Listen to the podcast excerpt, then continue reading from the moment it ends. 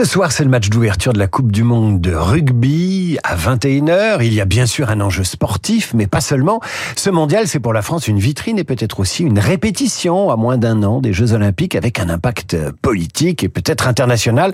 De là à parler de géopolitique du rugby, il n'y a qu'un pas que franchit notre invité de la matinale. Ce matin, il s'appelle Kevin Vessière et il publie, je vous le disais, Planète Rugby, 50 questions géopolitiques.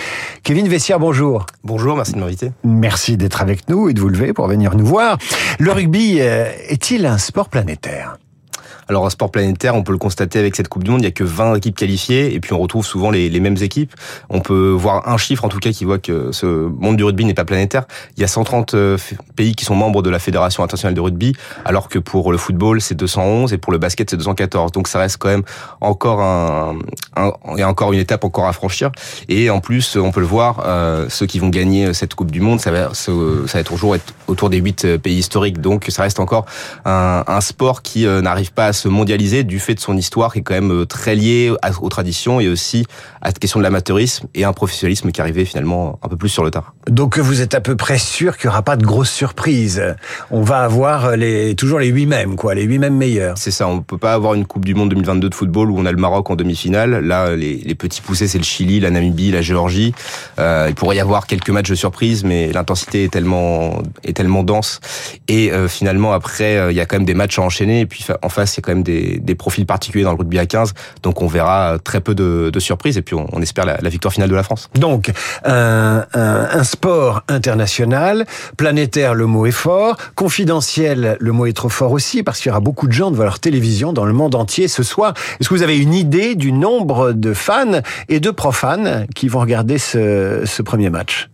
Ah, pour ce premier match, je pense qu'il y aura des audiences euh, importantes comparables à une équipe de France de, football. On devrait être à 15 millions, 20 millions au niveau des peut-être des, audiences télé. Et après, euh, pour une Coupe du Monde de rugby, c'est quand même 800 millions de téléspectateurs. La dernière 2019, c'était 800 millions de téléspectateurs.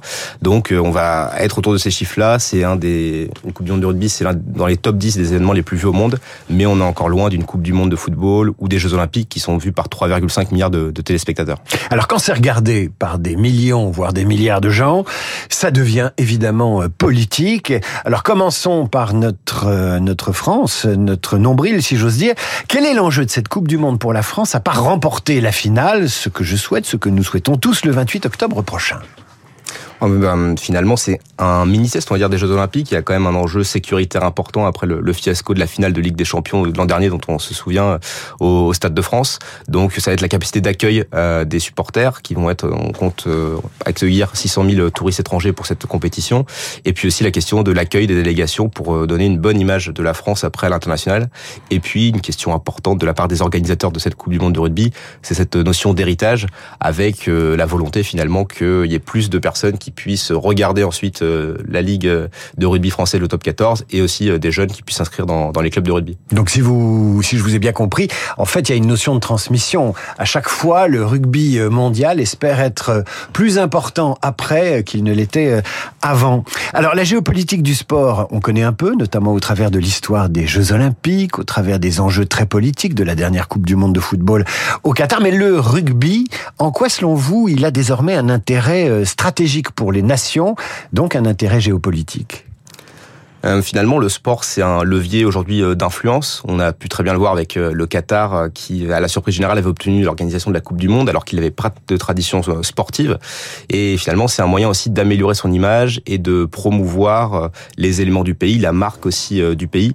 Et à travers le rugby, ça peut être aussi un autre levier parce que les audiences sont quand même importantes. Alors c'est vrai que, comme on l'a rappelé, le rugby à 15, ça reste cantonné à un petit cercle de nations essentiellement britanniques avec une exception française.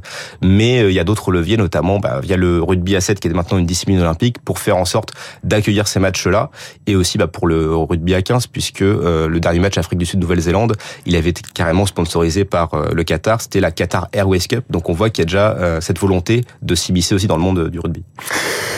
Quels sont les États qui euh, qui s'intéressent justement au rugby? Vous avez cité le Qatar. Est-ce qu'il y en a d'autres? Euh, Les Émirats, l'Arabie Saoudite, c'est ce que j'ai lu dans votre dans votre ouvrage. Pourquoi des pays où on ne joue pas au rugby a priori, ou en tout cas pas beaucoup, ou en tout cas confidentiellement, euh, utilisent ce, ce, ce levier du rugby? C'est déjà un, marqueur de puissance. On peut voir que euh, pour le rugby à 7, euh, les États-Unis euh, s'y invitent, la Chine s'y invite, et donc c'est un nouveau terrain finalement de, de lutte, de domination dans cette perspective géopolitique mondiale. Et puis il y a aussi des, des nouveaux pays qu'on connaît mieux dans les investissements sportifs. On a parlé du Qatar, de l'Arabie Saoudite, des Émirats Arabes Unis. C'est aussi un levier pour dire on est capable d'accueillir une grande compétition ou des matchs internationaux et derrière de promouvoir des projets pour montrer que ces pays-là se modernisent et préparent euh, l'ère post-pétrole. Et donc il y a une certaine forme voilà d'instrumentalisation du sport au service des intérêts euh, des États ou de promotion culturelle d'un pays. Qui dit mondialisation euh, évoque nécessairement les États-Unis. C'est le splendide isolement géopolitique vis-à-vis -vis du rugby puisque les Américains ont leur football américain. C'est ça. Et donc, on peut le voir aussi dans d'autres pays, notamment quand le rugby a commencé à se développer euh, aux États-Unis aussi à la fin du XIXe siècle et en Australie et même en Irlande, euh, c'est quand même le rugby un moyen d'influence britannique. Donc finalement, ils ont aussi créé leur propre sport. Donc on voit du football australien, du football américain, du football gaélique. Et euh, bah, on sait aussi qu'aux États-Unis, ils ont des, des, sports avec des ligues majeures très présentes, que ce soit le basket, football américain ou baseball. Et le rugby a eu du mal à s'immiscer. il y a la, la création de ligues professionnelles depuis 2018, mais ça, il n'y a pas encore beaucoup d'audience. Donc la perspective pour eux, c'est l'organisation de la Coupe du Monde 2031. Kevin Vessière qui publie Planète Rugby, 50 questions euh, géopolitiques. Euh, vous avez cité tous ces, ces, pays, football australien, football américain. Est-ce qu'ils font partie tout de même de ce qu'on appelle l'Ovalie ou alors vraiment ils sont en dehors du coup? Ah, c'est pas, c'est pas. Parce que le ballon est ovale. Hein. Oui, le ballon est ovale, mais après les règles sont différentes. Oui, totalement. Euh, donc euh, ça fait partie, en tout cas, de cette genèse de, de jeux de balle, euh, on va dire 19e siècle où il y avait le football et après le rugby, et donc ça fait partie aussi d'éléments où après on change les règles pour s'approprier ce sport pour un seul et même pays. Ce qui est intéressant dans votre livre, Kevin Vessière, c'est que le rugby, de même que le foot euh, devient de plus en plus un facteur d'intégration euh, des nations. Euh, L'Afrique du Sud, par exemple, qui pourrait rejoindre un jour le tournoi des six nations. Alors ça, faut, faut nous l'expliquer quand même. Oui, donc euh, ce qui l'Afrique du Sud euh, historiquement c'est dans l'hémisphère sud avec euh, l'Australie, et la Nouvelle-Zélande et depuis la crise du Covid, l'Australie et la Nouvelle-Zélande ont décidé finalement de de régionaliser leur compétition. Donc l'Afrique du Sud a été exclue de ce champ-là au niveau des clubs et donc depuis 2022, ils ont rejoint l'Europe du rugby et on peut les voir notamment en Coupe d'Europe. Et donc ça peut effectivement on peut se demander comment c'est possible, mais c'est vrai que avec cette perspective de fuseau horaire et que finalement le, le, sport se regarde de plus en plus par la télévision, eh bien, euh, il y a du sens aussi pour l'Afrique du Sud pour rejoindre cette Europe du rugby. C'est une, c'est une question sérieuse. Enfin, je veux dire, c'est un, une perspective sérieuse. Il y en a qui réfléchissent très précisément déjà avec les clubs, c'est fait. Donc la question qui se pose, c'est est-ce que l'Afrique du Sud va rejoindre le tournoi destination, sachant que c'est quand même une, une grande équipe avec un marché sud-africain important. À long terme, on verra. À court terme, pour l'instant, moyen terme, les discussions sont pas entamées, mais peut-être à l'avenir.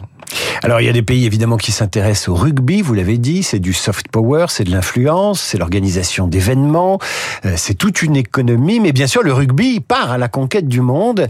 Et comme Jean Ferrat, j'ai découvert en, vous lisant, euh, vous dites, vous affirmez que l'avenir du rugby, c'est la femme, c'est la féminisation à la fois des, des joueurs, des joueuses, et c'est le public aussi qui se féminise.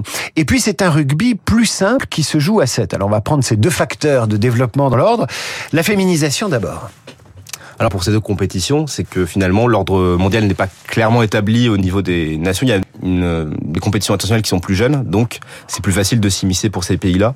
Pour le rugby féminin, euh, sur euh, par exemple les 9 millions de joueurs que compte actuellement euh, le rugby dans le monde, il y a 30% de, de joueuses et avec une perspective de 40% d'ici 2030. Donc c'est vrai que pour les instances du rugby, c'est quand même un levier de développement important avec bah, des nouvelles nations qui s'immiscent. On pense notamment là où on en parlait tout à l'heure, les États-Unis et la Chine, où ils ont déjà un niveau plus important que pour le rugby à 15.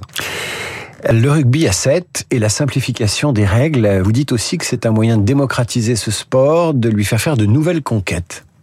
C'est ça, puisque le rugby à 15, euh, les règles sont plus complexes aussi au niveau des infrastructures. On peut pas le, le, faire euh, sur la plage ou dans la rue, alors que le rugby à 7 a un côté peut-être plus ludique, plus spectaculaire. Les profils des joueurs sont différents, donc euh, on peut en tout cas commencer à avoir une petite culture tradition rugby pour un pays en développant ce genre de profil. Et puis on peut le voir effectivement que le Kenya est une bonne nation qui qui s'y intéresse. Et puis aussi au niveau des Jeux Olympiques, c'est une discipline olympique, donc c'est quand même du prestige important. C'est les Fidji qui sont les champions olympiques en titre, alors que c'est un million d'habitants, c'est un pays de rugby, mais il serait inconcevable de les voir champions du monde de rugby à 15 aujourd'hui. Donc c'est un peu comme ceux qui disent il faut réformer l'orthographe pour que plus de gens la pratiquent correctement, peut-être même en abaisser le niveau. Est-ce qu'il y a un risque d'abaissement du niveau en, en, bah, décrétant qu'on va jouer au rugby à 7, en simplifiant les, les règles? Est-ce qu'il n'y a pas un risque que ce sport se perde? euh, pas par ce levier-là, je, je, pense rugby à 15, ça reste quand même, euh, on va dire, le, le rugby de, de, prestige avec des grandes confrontations. Le rugby à 7, ça peut être un premier levier pour des pays pour qui ne connaissent pas le rugby d'y intégrer une équipe et puis après peut-être d'intégrer le, les rugby à 15 mais ce sera plus, moi je pense, autour de la question de la professionnalisation et de l'augmentation des, salaires que le rugby perd ce côté euh, traditionnel. Alors justement, on va y venir. La puissance d'un sport, c'est aussi l'argent. On est loin du football dans le rugby. Euh, combien gagne Mbappé? Combien gagne la star française du rugby, Antoine Dupont? C'est toujours des, on va dire les salaires par rapport au club parce qu'après il y a les contrats de sponsoring, mais pour Antoine Dupont, ce serait autour de 600 000 euros par an. Euh, pour les joueurs qui les mieux payés, ça peut atteindre parfois les 1 million, mais pour le cas de Mbappé, on est beaucoup plus haut, on est autour de 70 millions d'euros par an. Et puis avec euh, aussi l'Arabie Saoudite qui s'est investi dans ce marché-là, euh, par exemple Benzema, c'est 200 millions d'euros par an, donc on est quand même à une des gammes différentes. Et c'est aussi un biais communicationnel du rugby pour dire que c'est un sport qui reste quand même un peu moins peut-être bling bling que d'autres sports euh. Est-ce qu'il a l'ambition euh, de drainer plus euh, plus d'argent Est-ce qu'il a l'ambition non pas de surpasser le foot, mais en tout cas de suivre le chemin du football avec la professionnalisation, des contrats mirifiques, des joueurs de plus en plus payés? Le risque, c'est effectivement de répondre trop euh, euh, à ces sirènes-là, aux sirènes de, l'argent, et près de perdre euh, ce qui fait aussi un peu le charme du rugby, ce côté tradition, rugby qui peut être parfois associé en France au sud-ouest.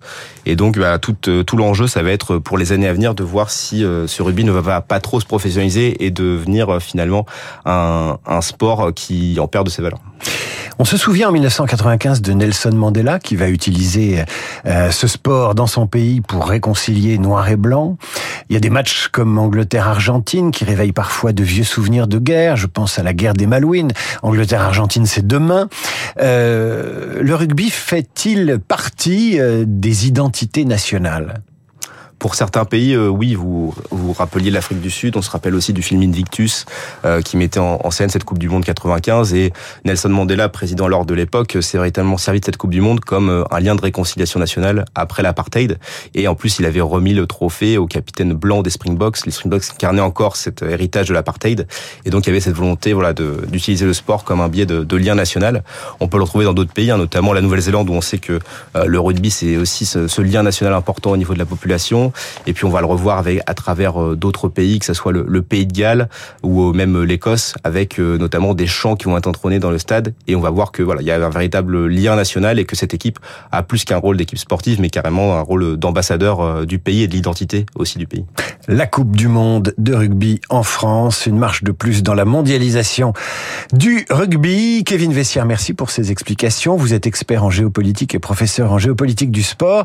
Votre ouvrage Planète Rugby, 50 questions géopolitiques. Vous êtes aussi l'animateur du site FC Géopolitiques pour mieux comprendre les enjeux internationaux du sport. Vous avez un pronostic pour ce soir? Bon, on espère la victoire, mais après, euh, s'il y a des fêtes, euh, c'est peut-être une revanche après pour peut-être rejoindre la finale et gagner la Nouvelle-Zélande en, finale. À suivre nos esprits libres, Jean-Marie Colombani et pour la première fois, Maître Sophie Obadia. Merci Kevin.